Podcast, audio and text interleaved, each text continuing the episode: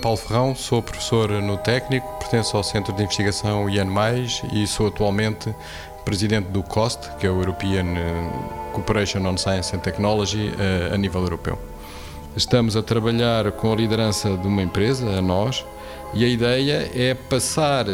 do, da análise dos consumos energéticos chamados passivos, que têm a ver com as paredes dos edifícios, para o que se passa dentro das casas e para o que se passa na vida das pessoas. E para isso a ideia é usar dados dos telemóveis, Uh, naturalmente sem saber qual é a pessoa, mas saber quais são os, os, movimentos típicos na cidade e com isso conseguir simular melhor o uso de equipamentos que consomem energia, nomeadamente os veículos e depois dentro de casa, uh, enfim, as necessidades de aquecimento, de arrefecimento e isso vai nos dar algo que é muito importante para que estes modelos possam ser cada vez mais relevantes, que é de facto esta combinação na cidade da energia nos edifícios com a energia nos automóveis, particularmente quando cada vez temos mais veículos elétricos e que, e que, se carregam ou nos edifícios ou na rua. E portanto já não basta uh, saber naturalmente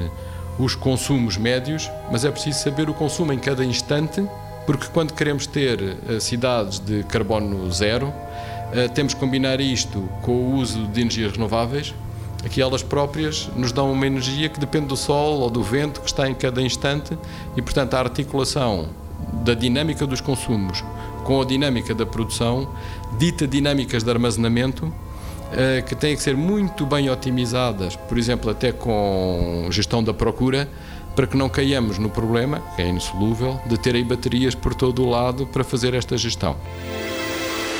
90 Segundos de Ciência é uma produção conjunta Antena 1, ITQB e FCSH da Universidade Nova de Lisboa, com o apoio da Nova Artis.